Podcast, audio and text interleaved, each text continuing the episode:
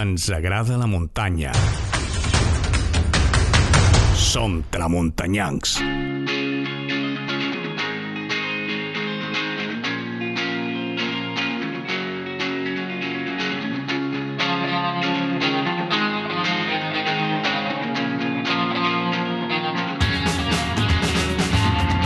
Amics, amigues, benvinguts a Tramuntanyancs. Encetam el mes de novembre amb la vista posada en el cel, a veure, a veure si d'una vegada arriba la pluja i en l'aigua omplim torrents, gors, embassaments i que els aquífers s'omplin d'aigua i que els pous i les fonts i els vellons tornin a brollar donin pas al cicle de l'aigua i a l'espectacle inigualable d'una muntanya amb olor terra banyada. La nostra serra és l'escenari on al llarg de segles l'homo ha treballat de valent per aprofitar fins a la darrera gota d'aigua, per canalitzar-la i emmagatzemar-la, per subsistir a un terreny tan fascinant, però tan salvatge com la nostra serra de Tramuntana. Rebeu una cordial salutació, amics, de qui vos parla, el vostre amic tramuntanyanc, Fernando de Angulo. Aquí comença el programa número 19 del nostre podcast de muntanya, de la muntanya mallorquina, el nostre punt de trobada per conèixer, debatre i aprendre qüestions relacionades amb la nostra afició muntanyanca, perquè ens agrada la muntanya i no ens basta sortir a caminar. Volem més, volem fer activitats, volem desenvolupar lo nostre a la muntanya. I per això, aquí, ara, siguis on siguis, estiguis fent el que estiguis fent, anem a parlar de muntanya. Avui, tramuntanyancs, parlarem de fonts, de fonts de Tramuntana i de fonts de Mallorca, de la corolla que va empènyer a un home, Andreu Morell, a fer una web per parlar i donar a conèixer les fonts i de la que aquest dies fa ja 10, a, fa 10 anys que en gaudim. Com totes les coses extraordinàries, això va sorgir quasi per casualitat i d'una idea petita va néixer una realitat immensa.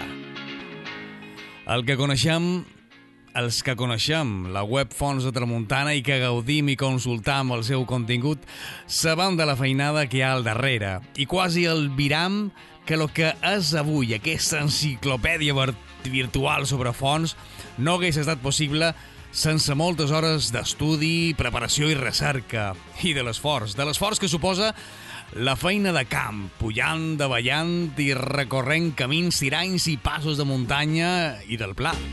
Una magnífica obra reconeguda més enllà de la nostra illa i que tampoc hagués estat possible sense la participació d'altres dos entusiastes de les fonts, Mario Fontan Endrino i Pedro Fidel Castro.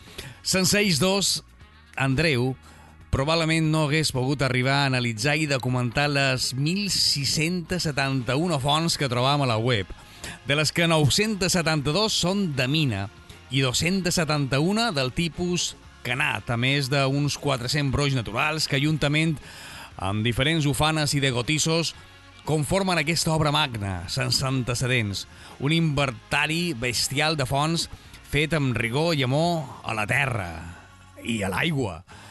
Avui vos oferim un programa que és fruit de la fortuna. I m'explic. El 17 de novembre de l'any 2020, l'any passat, ara fa just un any, vaig contactar amb Andreu Morell per comentar-li que estava donant-li voltes això que ara tu escoltes, el podcast de Tramuntanyancs, i que necessitava comptar amb ell, amb la seva col·laboració. Sense pensar-s'ho me va dir que sí, que seria un honor per ell col·laborar per a difondre la riquesa històrica de la muntanya mallorquina. Però hi havia un petit entrebanc. En unes poques setmanes, Medalla Andreu havia de ser sotmès a una important intervenció quirúrgica i això segurament el mantindria un temps fora de lloc. Però, tanmateix, com que el programa estava en la seva fase inicial, pues, no hi havia cap pressa.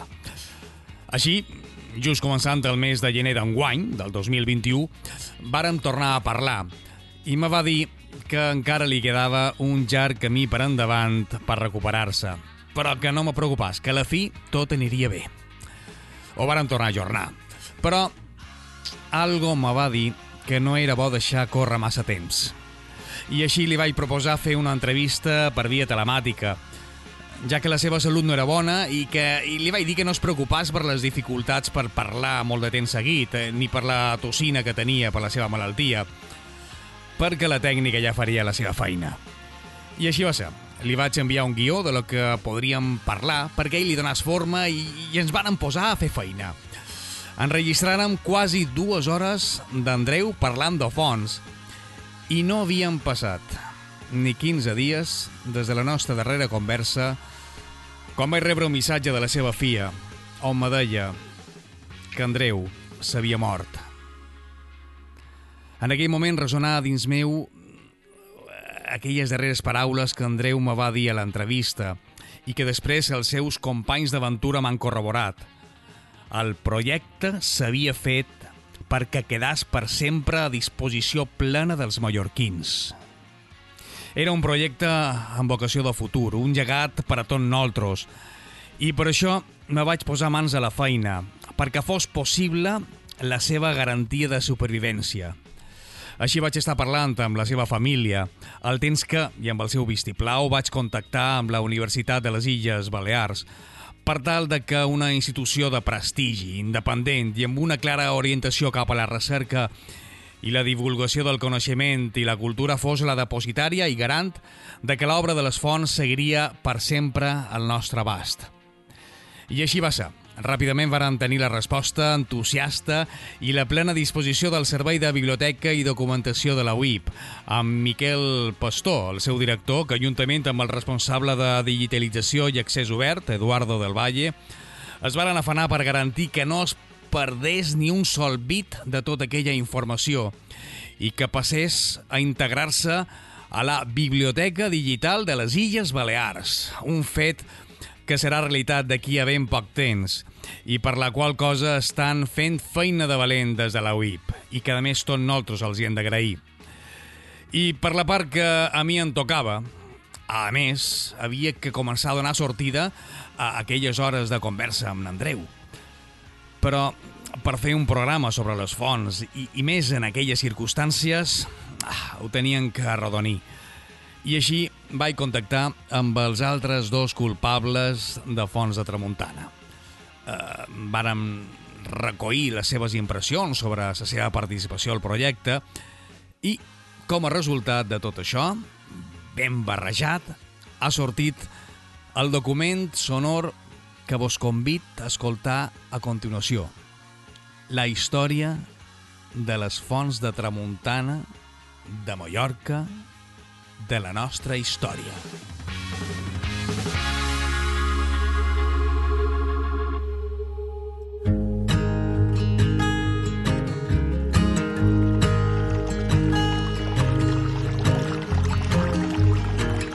L'any 2011 naixia pel món una web que 10 anys més tard ha esdevingut una autèntica enciclopèdia, un valuosíssim catàleg i un referent indiscutible pel coneixement i supervivència d'una part de la història de la nostra illa.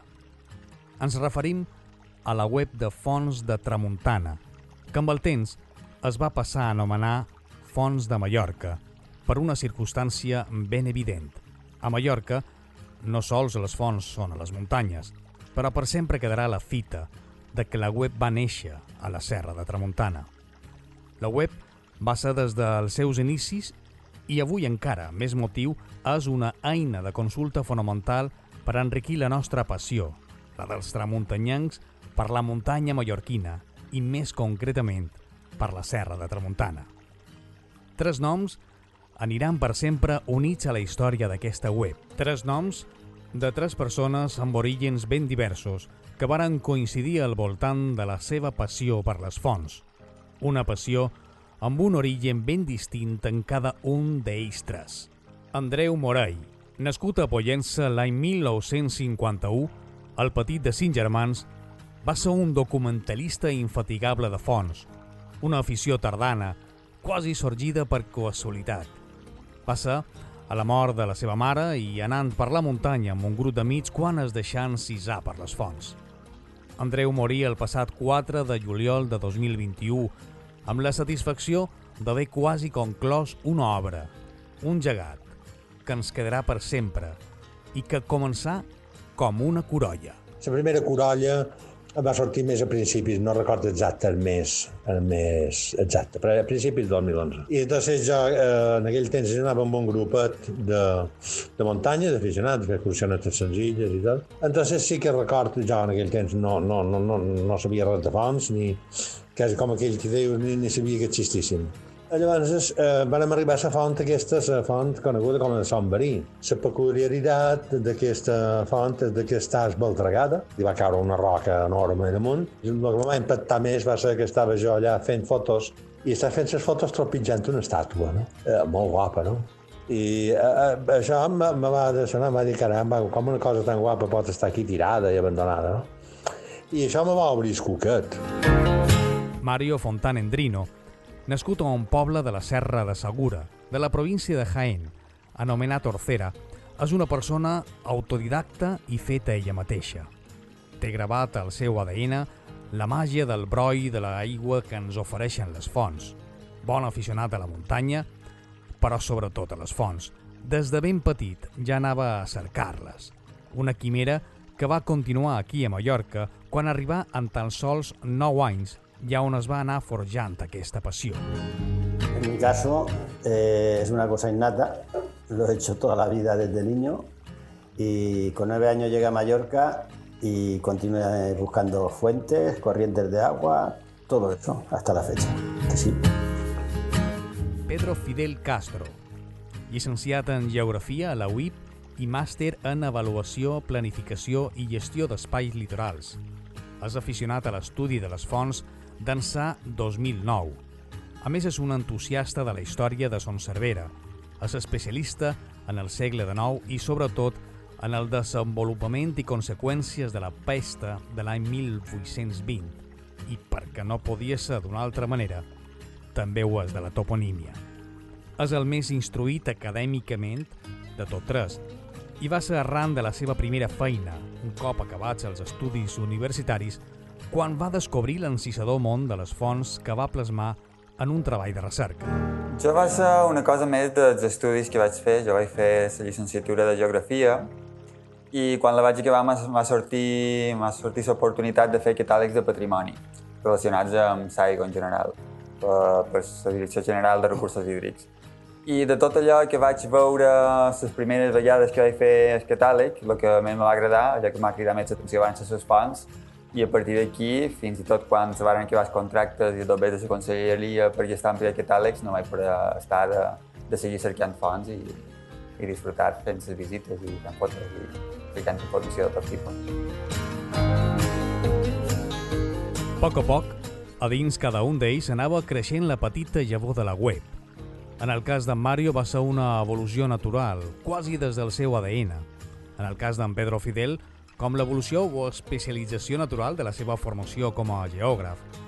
I en el cas d'en Andreu Morell, com una explosió molt sobtada, a la vegada coordenada, ja que va ser ell, precisament, el que donà vida i forma a aquella idea que li rondava pel cap. Ja va començar mentalment a tenir un disseny, ja llavors ja no m'imaginava mai que hi hagués quasi 2.000 fonts, ja me pensava que n'hi hauria 80 o 100, una cosa així.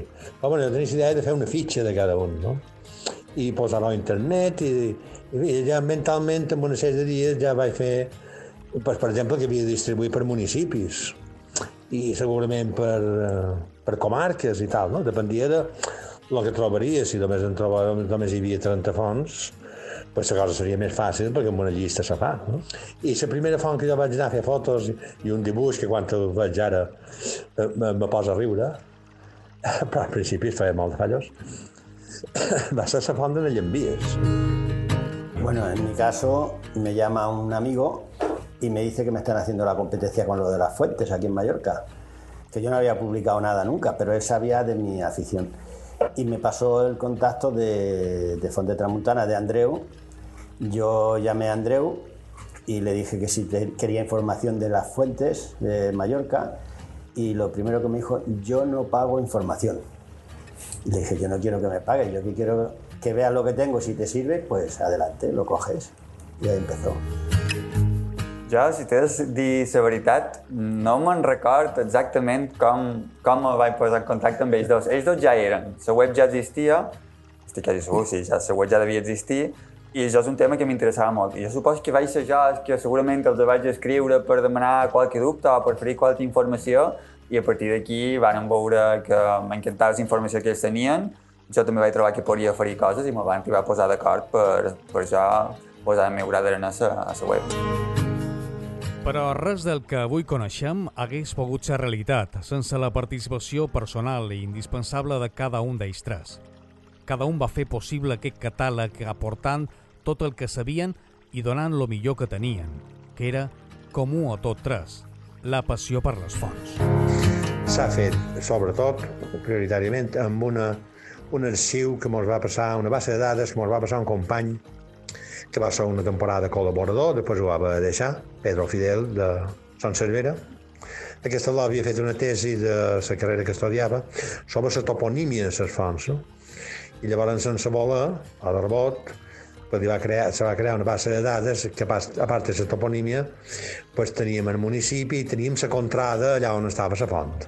Eh, en Pedro Fidel va contactar amb jo quan jo tenia ja unes 70 o 80 fonts i molt vèrem a casa meva i tal i qual, i s'hi va començar ahir, però això ja devia ser a lo millor agost, o juliol, era l'estiu. Jo ja, ja tenia la web muntada. De fet, me van conèixer per la web. També va, a través de la web, la poseta que hi havia, eh, va contactar jo amb Mario, de, de la Vileta, que també tenia aquesta mateixa afició, i ell, eminentment, el contrari d'en Fidel, bueno, Fidel també feia treball de camp, però en, en Mario sí que havia anat tota la vida cercant fonts, no? El que passa que ell mm, mm, havia anat cercant fonts, però també havia fet fotos. No tenia res més prova, no? En coneixia moltíssimes, no? I realment aquest treball de camp durant aquests eh, 10 anys eh, moltes de fonts ha estat de gran ajuda a la memòria d'en Mario, que almenys, almenys me'l situava per allà, i, i després ja començava la feina bruta d'anar pues, mata per mata a cercar aquella font. Yo el conocimiento de, que tenía de la sierra y de las fuentes que ya conocía. Yo tenía aquí un archivo de más de 400 o 500 fuentes. En archivo, en foto y papel. Más 200 o así que me perdieron aquí, las quise digitalizar y me perdieron los negativos y me quedé sin esas. Pero bueno, todo el conocimiento lo tengo en la cabeza. Y... Jo, per la meva part, crec que va ser una mica Sí, ells ho tenien molt ben organitzat, però crec que jo vaig intentar posar la meva forma d'organitzar la informació i sa... vaig aportar uh, dades georreferenciades per una part, uh, que era fer geografia, i era una cosa que se me donava bé i que trobava que era la més important de tot, no només tenir noms i fotos, sinó saber, saber ben bé on eren. I per una altra part, um, una part que ells tenien molt en compte, però que millor jo tenia un poc més d'experiència, que era l'arxivística. Ells cercaven molta informació de bibliografia, eren molt capaços i molt bons cercant informació en el camp i xerrant amb la gent, però jo tenia una miqueta més d'experiència a l'hora d'anar als arxius i cercar informació. Andreu y yo, ya se habló, llevábamos la zona de Tramuntana. Y en Pérez se encargaba de la zona de Playa Llevant, sí. Playa y así es como se, se hacía. La, esta es que Pérez iba siempre solo y es más incómodo, más costoso, más de todo. El trabajo lo tenía que hacer todo él solo. Andreu va anar a demanar ajuda a les institucions públiques, però tot va esdevenir en una gran decepció. Cap institució va estar a l'alçada. I encara més, Inclús s'intentaren aprofitar de la seva feina sense reconèixer-los l'autoria ni fer-los cap agraïment. Després jo vaig anar a les dues conselleries de Medi Ambient, vaig anar a Patrimoni, allà a la Misericòrdia, vaig anar a Citipsa, i després vaig anar a Sigene, que està allà on estava el Parc dels Ministeris. No? Llevat d'aquest darrer, no sap greu dir que per tot els puestos que vaig anar el 2011 no sé quin govern hi havia ni m'interessa, no, no, no entraré en política. Només puc dir que en aquestes quatre institucions, com aquell que diu, se'n van riure jo. No? D'això i del no, més del projecte que d'això. Nos- sí, nosotros cuando nos llamaron del Consejo querían todo a cambio de nada. No, es que quisiese el dinero, eh, pero nosotros, ya que das tantas horas de trabajo y tantos años de trabajo, leche, estás pagando a un señor para que te haga eso. Pues yo, yo lo único que les dije, yo he tenido tanto de gasto de, esto, de máquinas, de foto, ahí tengo un armario lleno de cámaras y eso. Y digo, y yo me he gastado unos 8 o 9 mil euros en, en los 8 años, 9 años que llevamos en eso. Sin contar gasolinas y comida No, que te juntamos todo, gasolina, Bueno, un poco todo, 1600, 1700 del túnel y no, lo querían todo por el morro. Luego lo coge un señor de- del Consejo, como quiso hacer uno, toda la información para él hacer un trabajo de no sé qué. Ya está. No, no, no nos han ayudado nada. Bé, jo, jo vaig començar fent catàlegs de patrimoni per, per, per la conselleria i va ser una passada. Això mentre hi va en Alfredo Barón, que ens va ajudar moltíssim. Fins i tot quan no tenia dos bes, em treia de baix les pedres per fer això, però va arribar la crisi, se van acabar dos bes. Jo vaig voler seguir pel meu compte, no els hi vaig demanar mai res, i mira, me vaig trobar amb ells i vaig tenir la sort de poder fer feina, però de, de, de les institucions mm, no he esperat mai res, no. si t'he de dir així de clar, no he esperat mai res d'ells. Bé, a lo millor sí, una cosa, que si l'únic que esperàvem, i crec que vosaltres també, era que si ells, si qualcú usava la nostra informació, mos fes esment. I mos hem trobat que de vegades que l'usaven i no, mo, i no mos esmentaven. Una de les qüestions que més els hi va preocupar va ser la toponímia. Unes vegades per la falta de documentació escrita i altres perquè ni tan sols els propietaris de les finques on estan aquestes fonts tenien un complet coneixement del tresor que hi ha a les seves terres.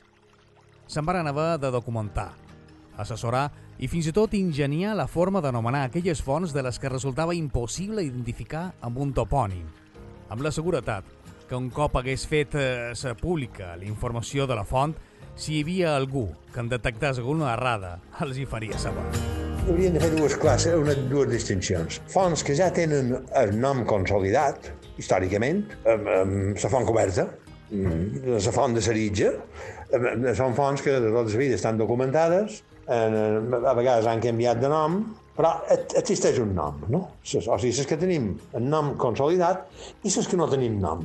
Que moltíssimes de vegades que han descobert fonts, ens hem trobat que després no teníem nom d'aquella font. No hem trobat quin nom se la coneixia en el seu temps, perquè segurament han votat una generació i el nom s'ha perdut. No? Bé, la, pri la primera, la toponímia consolidada, un dels problemes més grossos que es té, que, bueno, diuen els experts que la toponímia ha d'evolucionar en el temps, hi ha un cas que fa, no fa massa estona a Pollença, eh, que jo la tenia una font que està per la banda de Can Picasso, eh, i un puesto me sortia com a Can Miquel i l'altre puesto és com a Can Miquelet. I l'explicació va ser tan sensible d'un veïnat que me va dir no, no te preocupis, és la mateixa font. Perquè jo cercava la font d'en Miquelet i jo ja tenia la font d'en Miquel. I un veïnat me va dir no te preocupis, és la mateixa. Però quan l'amo, el vell, se va morir, es, eh, ja tothom va passar a dir la font de Can Miquelet. Això, a cert punt, és normal i ha passat després que quan, eh, per exemple, eh, la font de la Mare de Déu de Fornaluig, té cinc o sis noms, eh, que és història del Plàcid a recórrer amb un treball va, va resumir molt bé, no? La font d'en Paco, pare, la, font del senyor no sé què, eh, del senyor Salavert i del senyor... Sa... Ja, i en el final, el darrer nom definitiu del segle passat, la font de de Déu. Simplement perquè el poble, és una font que dona molt en els horts, el poble, amb un acte de, generos de generositat, va cedir els drets d'aquesta aigua, o sigui, el que se cobra cada mes a cada, cada un cada tio que rega, ho va cedir que en es, a l'església. I entonces, claro, per allà, eh, el primer toc que va fer, o el segon, no sé, va ser pues, canviar el nom i en vez de que fos d'en Paco Pérez, va dir això la font de la Mare de Déu. La font de Solla hasta té un nom, recordo que m'ha llamat l'atenció, d'en Tolosa. Ja dic, "Joder, qui, qui devia ser aquest Tolosa? Pues no sé, pues, potser l'amo d'aquells terrenos en aquell temps, no? Vull dir, que aquesta toponímia, que a vegades es fixa, eh, eh, fonts que no han canviat mai de nom, fonts que te pensen que no han canviat i quan te eh, bruteges un poc troben noms raríssims, Per exemple, si mires les fonts del repartiment, que són 24, els noms de les fonts del repartiment no n'hi ha cap de conegut avui. Has de deduir quines són per la zona o per un llenguatge que és un, un llenguatge bizantí, o millor de tot això, has de deduir quina podria ser. Però de les 24 que recordar que ha, no en tens ni idea de quina pot ser avui. Bueno, nosotros, en nuestro caso, eh, si no teníamos información del nombre de la fuente, si sabíamos que dónde estaba tenía una, un nombre, un, Sí, havia un topònim, Topònim. relacionat amb soterreny, aquí on se trobava la font, generalment. poníamos el nombre. Si no, pues eh, buscábamos sin crear, sin querer crear un nuevo topónimo, pues algo que hubiese cerca o, o, yo qué sé, un árbol, un- algo que nos llamase la, la atención y poníamos ese nombre provisional. Sempre procurant indicar que aquest que- nom no el mos ha Exacte. transmès ningú, sinó que l'han hagut d'inventar nosaltres per no deixar una font sense nom. Andreu es el que se ha movido más en ese, en ese ámbito, pero yo me, bueno, consulto mucho, tengo mucho sobre toponimia aquí y, consulto mucho los, los nombres. De hecho, a veces no estamos de acuerdo con lo que ha puesto él. Sí. Discutido. De vegades ho discutim un poc, però al final, com que ell era el que manejava la web, tampoc no li acabàvem de discutir si posava un nom o un altre. No, no, claro. Uh, no, no te pensis, uh, si m'ho permets, uh, tot d'una que tu poses un nom incorrecte a internet, saps que tot Sí, d'una vegada la gent ha dit que això va fer malament i era molt bo de fer. Moltes vegades si hi havia un petit error ràpidament venia qualcú i de vegades havien de discutir amb la persona no, però jo tenc aquest document que diu, veurem si això vol dir que tu tens un nom i jo un altre, menys si és que hi ha una altra font a prop i molt, molt, tornàvem bojos sí, sí. cer- cercant una font que estigués a prop i que pogués tenir aquest nou topònim que no coneixíem abans. La tipologia més característica de moltes de les fonts de tramuntana era la mina, d'origen àrab, i que facilitava molt l'aprofitament de l'aigua. Entonces, el gran avantatge, sobretot, que té a la banda tramuntana, eh, aquest tipus de mina horitzontal, és que si tu trobes una vena d'aigua, aquella aigua surt tota sola, surt per seu propi pes, surt per gravedat. Això vol dir que tu tens 2, 3, 5, 200 litres per hora d'aigua que no has de fer res perquè surti perquè la part contrari, el gran inconvenient de que si fas un pou, pues, si per exemple tens una hora de lletugues per regar i ho has de fer a poolades, està llest. Has de tenir bons braços. Uh, si has de comprar una asa per moure una cini, la cini valia molt de dos bes i l'asa segurament que en valia més. Entonces això no, pot- no podia fer segons qui, que era pagès pobre, no podia comprar una asa i fer una cini, no? I, pous de corriola i tot això sempre requeria la força d'una persona que si tenies un or gros podies passar hores i hores i hores eh, traient aigua, no? Entonces, aquest és el gran avantatge que tenies la sort de trobar una mina, és que feies aquesta mina que tenies, sí, estaves potser 5, 10 o 15 o, o 300 metres a trobar aigua, però quan la trobaves, ells ja feien una miqueta dependent, ja sabia que la boca de la mina tu tenies un xorro d'aigua que no t'havia costat res, ni asa ni res. No? Això era, era un avantatge bestial. Això també va contribuir de que tothom, antes, abans de fer un pou, intentava fer una mina per aquest tema de la gravetat. Això és el motiu, clar, evidentment, és perquè això passi, ho has de fer a puestos allà on hi ha pendent. A les muntanyes, en el pla tampoc no ho pot fer, no? Depende, depende la, la- la profundidad, no, no de, de vertical, sino longitudinal que había, que había el agua desde la parte exterior. Eh, si es muy larga, bueno, también hay minas cortas que tienen pozo. Se hace un, un- en, ah, bueno, se pueden hacer de dos formas. A cielo abierto, si no hay mucha esta, y luego eh, el tipo de que hacen los mineros, eh, picando y, y profundizando. Si se hace a cielo abierto, cuando se llega al agua, lo que se hace es, una vez que se ha hecho todo lo que es la piqueta donde se recoge el agua, la canal que sale y eso, es ir forrando hacia afuera y luego cubre y si es picando, pues se hacen pozos de, de ventilación que se llaman, que son de, para ventilar y para meter y sacar materiales si hace falta y todo eso, hasta que se llega al agua.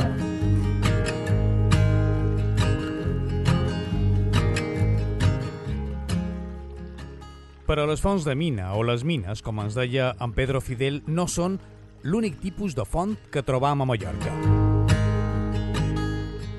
Bé, jo vaig fer el meu treball de fi de màster, el màster que vaig fer de planificació d'espais i litorals, i el vaig fer sobre fonts. I la part, um, crec que una de les més interessants d'aquest treball precisament va ser intentar classificar les fonts.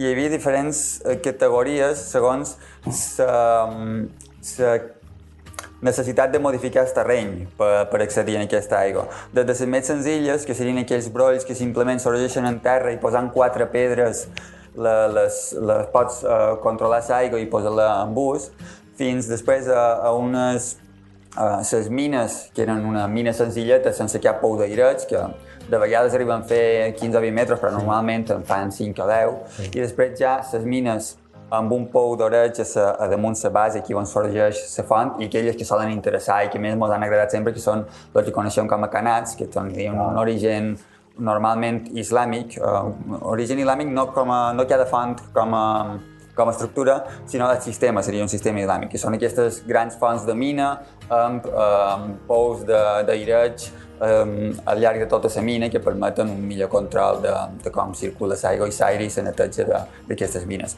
Així tot també vaig descriure en el meu treball altres coses més senzilletes que de vegades dubtaven si, si incloure com a font o no, que eren, per exemple, uns el que jo vaig dir pous alballonats, que serien pous en els quals han clavat una tuberia a la base sense necessitat de fer una, una mina que permet que l'aigua surti. O pous escalonats, que són um, pous que, en els quals tu pots davallar uh, simplement davallant una, una escala i en el final tu reculls l'aigua sense necessitat d'extreure-la uh, mecànicament, sinó simplement l'agafes. Però la realitat avui en dia és que moltes d'aquelles fonts que antigament brollaven i donaven vida a les terres, avui romanen seques o amb un capdalt que no és ni per aproximació del que foren capaços un temps. Tot això té diversos motius. El descens de la pluviometria, però també la pèrdua d'ús de les terres, la pèrdua de rendibilitat econòmica de les feines del camp i l'abandonament de la vida a fora vila, que han fet abandonar la necessària tasca del manteniment de les fonts per evitar l'embós de l'ull de la font. Fonts necessiten un mínim manteniment i la pluviometria ha baixat aquí a tot el món. També hi ha que dir, a part d'això, de que a vegades moltes mines s'han secat o han deixat de donar aigua perquè un veïnat, mal sigui a vegades a un, dos o tres quilòmetres, ha fet un sondeig, ha fotut una bomba de 30 cavalls i aquella bomba ha aixugat tot l'aqüífer doncs aquella font no en dona perquè la vena que l'alimentava pues ara la té un senyor per una piscina o per sembrar faves, el que sigui. Però, clar, un motor elèctric sempre guanyarà a una força natural de gravetat. Això passa bastant. Jo he vist moltíssim de sondejos amagats dins mates, tapats en casetes, fet com a, casa, com a clapers, s'hi han detestat totes, perquè si n'hi ha 5.000 de legals, va comptar que n'hi ha almenys el doble d'il·legals. Que els motius, sí, són ben certs, després queda el manteniment. Eh, tothom sap que aquí l'aigua d'aquí de Mallorca és calcària, molt calcària. Llavors, pues, quan, quan aquesta aigua de pluja eh, se filtra a través de la terra fins a l'aqüífer o la vena, doncs es agafa calç però, clar, aquesta gent en el camp o sigui, eh, sabien que s'havia de fer un manteniment. De fet, hi havia una, una professió que la sabien fer molt pocs, que era escurador de fons. Jo això ho he vist documentat, no m'ho deixaren escanejar, perquè era una època que s'estava digitalitzant tot l'arxiu de Lluc, però ja he vist, no recordo ara si eren tres o quatre factures manuscrites d'escurar la font coberta, tant de diners una factura i, i tal de dia escurar la font, tal, sí. Ja he vist aquestes factures d'escurar, no?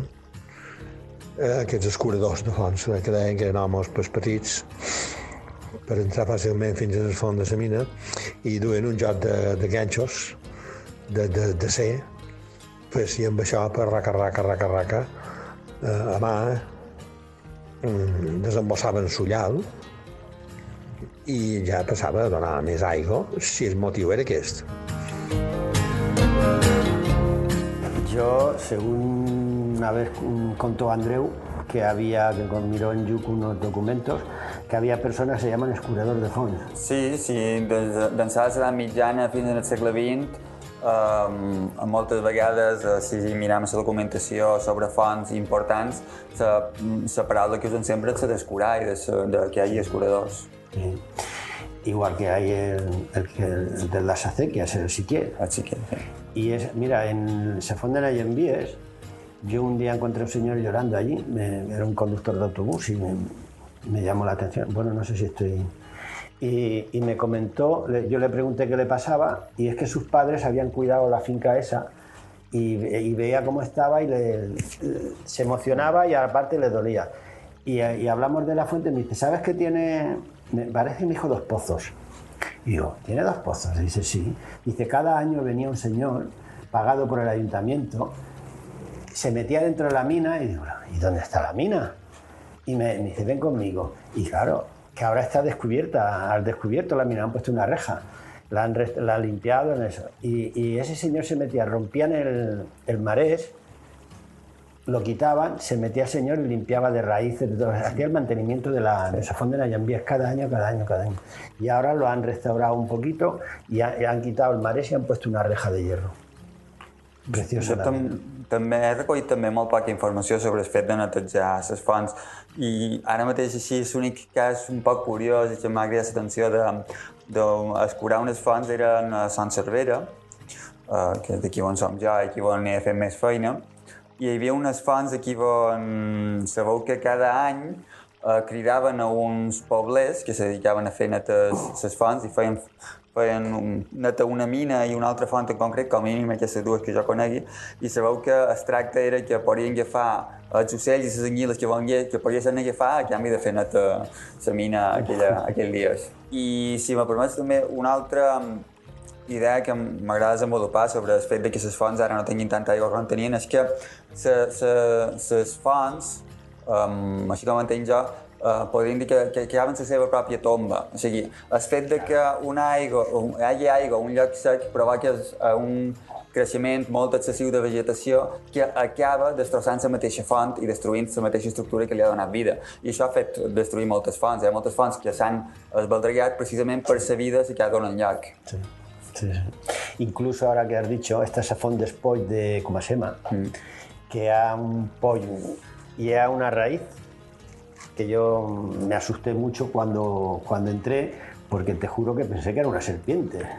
Porque, claro, yo entré ahí con el frontal y, y, y, y me, me, dio una, una, sensación, pues la raíz se metía en, la, en el ojo y, lo tenía totalmente taponado, ¿sabes? Eh, me, me, llamó muchísimo la atención eso y eso también puede, puede influir en... Uh -huh. sí.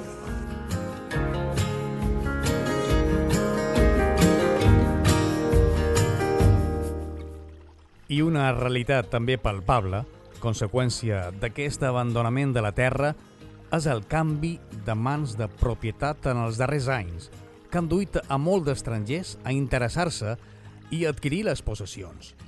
Un detall que, contràriament al que pensam, és la solució per la supervivència de moltes d'aquestes fonts.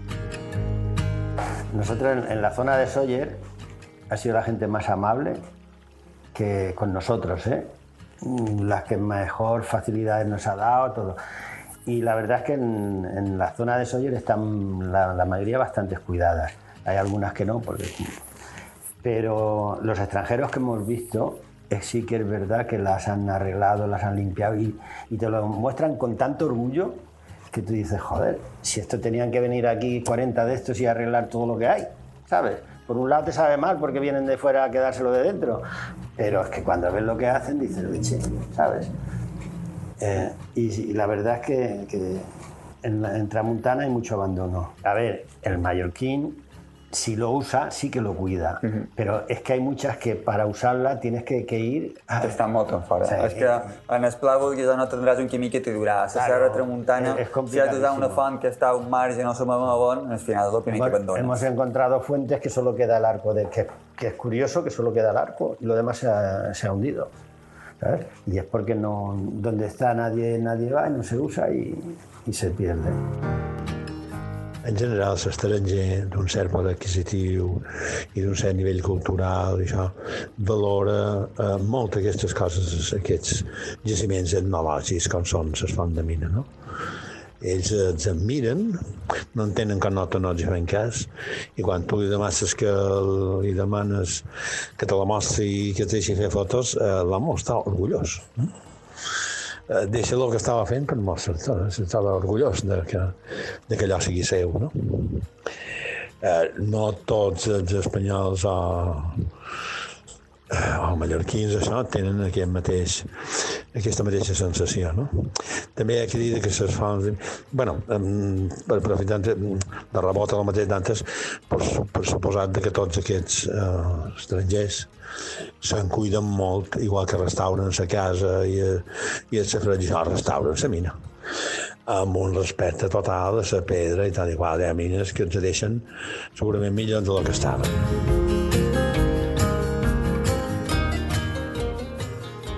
I aquesta pèrdua de la cultura de les fonts també ha donat lloc a alguna que altra anècdota que així ens relatava n'Andreu Morai. Mos hi hem trobat, forma part més de l'anècdota.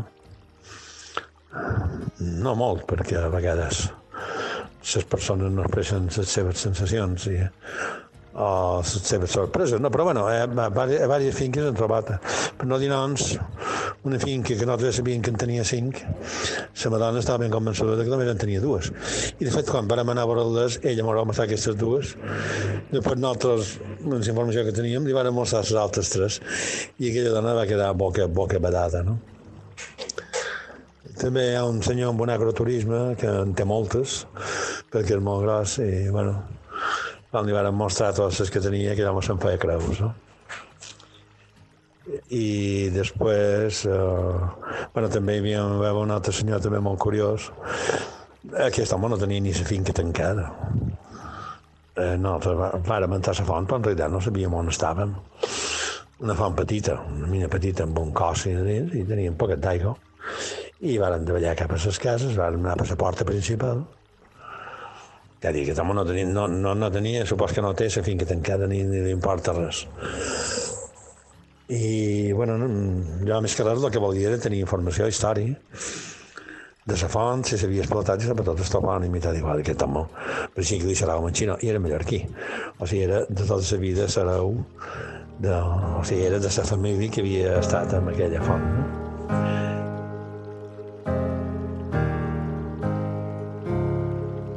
Aquests 10 anys han estat intensos en feina de recerca, classificació i publicació de tot el material que varen anar creant, però encara resten coses per fer. Així ens conten Mario Fontan i Pedro Fidel com els hi agradaria a ells donar continuïtat al projecte que va ser una part important de la seva compartida vida amb Andreu per tal de i completar aquest projecte. No es que tenga mucho recorrido, pero aún le queda, porque yo particularmente tengo, no sé las que tendré, 7, 8, 9 o 10 o 11 fuentes que no están en el catálogo. Y, y hay, por ejemplo, en Poyensa creo que hay unas 20 y pico, 30 que no tenemos. ¿sabes? Por la dificultad que ha ido con la propiedad, ¿sabes? Porque como siempre está alquilado y siempre...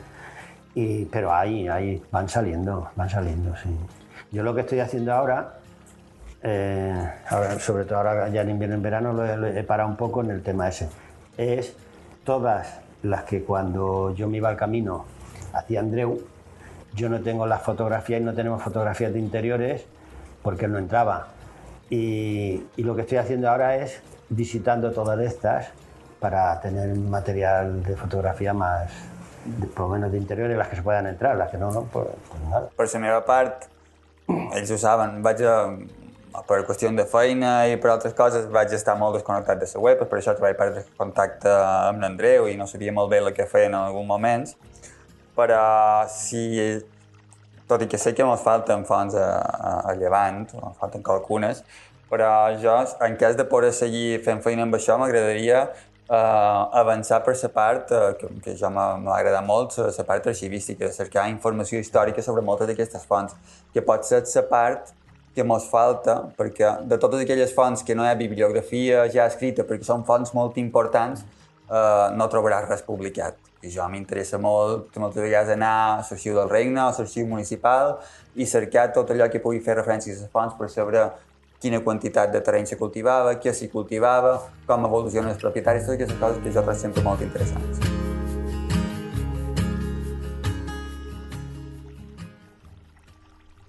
I com totes les coses bones, un cop fetes, generen en els seus creadors un desig, un objectiu de supervivència de cap al futur.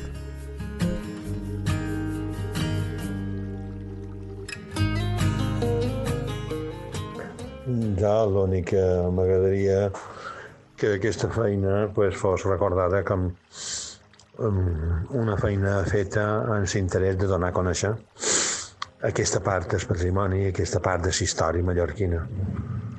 A part de, del principi sempre he tingut en la uh, portada de la web el lema aquest d'un trosset de la nostra història. Això és ben cert perquè les mines i les fonts han estat relacionades amb la vida mallorquina i entonces jo l'únic que he fet és recopilar, inventariar totes aquestes fonts, cosa que no estava feta. Ho he fet jo amb l'ajuda de dos companys, inventariar tot això i posar-ho a una pàgina web, que és una manera que tothom ho pugui veure gratis.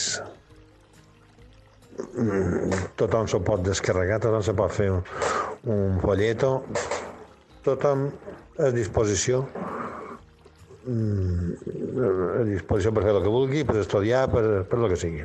Jo ho he fet per la gent, perquè la gent conegui això. No hagin d'anar a puestos que no puguin anar això, simplement per conèixer ses, aquesta part del nostre patrimoni. Això és per l'únic que jo he fet tota aquesta feina. I he fet aquesta feina, i ho dic ben en sèrio, eh, això m'ha recompensat perquè amb aquests en aquests 10 anys eh, jo he après una quantitat de coses de Mallorca, de coses de la història mallorquina, eh, que m'he quedat impressionat. De la idea que, que hablábamos nosotros era que quedase un legado para la gente. De hecho, hay fotos de fuentes que yo tenía, gracias a Dios, que están derrumbadas, que la gente futura lo, que puedan ver lo que se hacía en eh, esta que gente. La gent, que com ja he pogut i ells han pogut fer feina um, i estudiar aquestes fonts, que la gent en el futur, amb els nous coneixements que puguin tenir, pu puguin seguir estudiant aquestes fonts amb Exacte. totes aquestes noves comparacions que pugui fer amb allò que s'estudia arreu del món. Uh, com diu ell, cada vegada més mal de fer accedir a algunes fonts i n'hi ha moltes que estan desapareguent. Jo, per exemple, vaig arribar a la conclusió que els darrers eh, 40 anys a Son Cervera han desaparegut de el 60% de les fonts eh, i recuperar-les totalment i que de les que queden moltes no tornaran a veure mai, no les veurà ningú. I només coneixem eh, la informació a través de la que hem pogut recollir nosaltres de la informació oral i que transmetrem en aquesta base de dades. Per això, o sigui, jo trobo indispensable que aquesta base de dades la tingui SWIP, la tingui qui la tingui, sí, sí. sigui oberta per tothom i que sigui accessible. I si pot ser mantenint la internet, sense cap dubte molt millor que no tenir net encara dins un calaix, com ha passat amb els catàlegs de patrimoni que vaig fer jo per, per, per, per, per el govern i que han desaparegut, estan en qualque calaix, no sé on.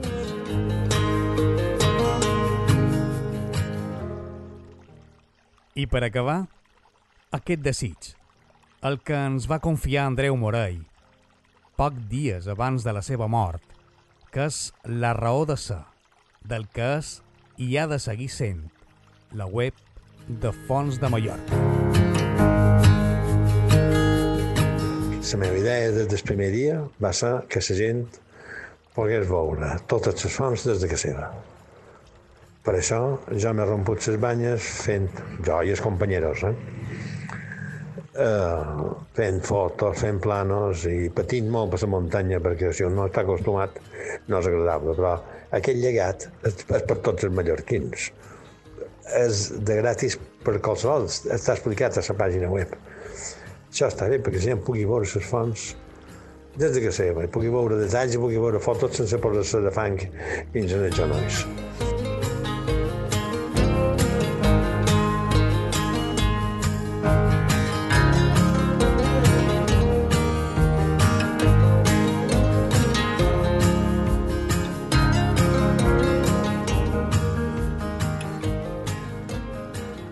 Gràcies a Andreu Morell, a Mario Fontanendrino i a Pedro Fidel Castro per la corolla de les fonts, que nasqué des de la inquietud d'Andreu l'any 2011, que es va reforçar amb la passió de Mario i es va arrodonir amb la recerca acadèmica d'en Pedro Fidel i que es va anar fent gran, fins al punt de ser una font indispensable de consulta per tots nosaltres. Gràcies a tots tres pel vostre entusiasme.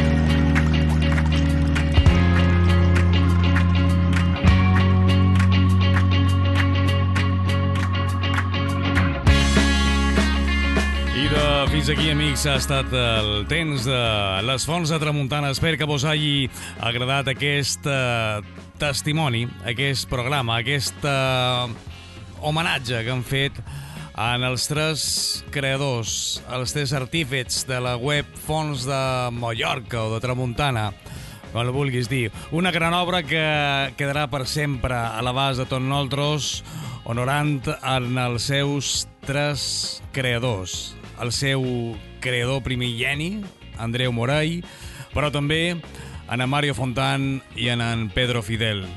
Amics, això ha estat eh, tot per aquesta setmana. Espero que vos hagi agradat, que hagueu pres bona nota del que són les fonts i que la sigueu consultant, perquè és una obra increïble, magnífica, ben necessària i interessant per seguir gaudint en tot coneixement de la nostra serra de Tramuntana. Tu i jo ens tornem a trobar aquí, a Tramuntanyancs, d'aquí una setmana, la setmana que ve, amb més temes, més coses, més qüestions que ja estem preparant per oferir-vos. Rep una cordial salutació del teu amic tramuntanyanc, Fernando de Angulo. Ens tornem a trobar la setmana que ve.